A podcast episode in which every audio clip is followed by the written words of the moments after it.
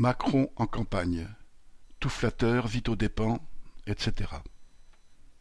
Macron a beau avoir donné toute satisfaction au grand patronat, il lui faut tout de même trouver des voix pour se faire réélire les 10 et 24 avril.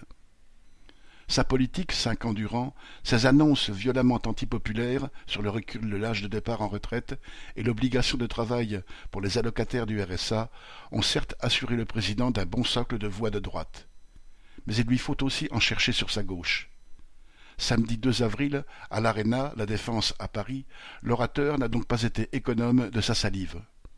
On a ainsi appris que Macron ne se résoudra, citation, jamais à ce qu'on puisse faire des économies sur les plus faibles. C'est pourtant précisément ce qu'il a fait durant son mandat et qu'il promet de continuer à faire. Parlant du scandale des EHPAD, il a osé dire que, citation, les vies des personnes âgées valent plus que les profits, fin de citation, alors que c'est l'État qui a organisé, facilité, financé et masqué cette pompe à finances sur le dos des anciens. Après avoir injurié les enseignants, bloqué leurs salaires, réduit leurs moyens et supprimé des postes, le candidat les a fait applaudir et les a même qualifiés d'artisans de la République. Derrière cette accumulation de mensonges sans vergogne et de déclamations estampillées républicaines, sociales et laïques, il n'y a rien de concret.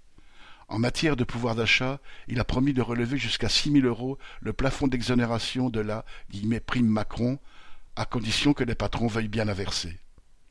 En fait, Macron n'a pu trouver dans son bilan que deux mesures étiquetées de gauche, l'extension de la PMA et celle du congé paternité. Politiquement, il répète qu'il est le meilleur rempart contre l'extrême droite, comme il l'avait déjà dit en 2017, en promettant même de réduire son influence. Cinq ans ont passé, et non seulement l'extrême droite a progressé électoralement, mais le gouvernement et bien des médias ont repris une partie de son discours. Macron et les siens ne sont pas une protection contre elle, ils lui pavent la route. Cette comédie fonctionnera, ou pas, au premier ou au deuxième tour.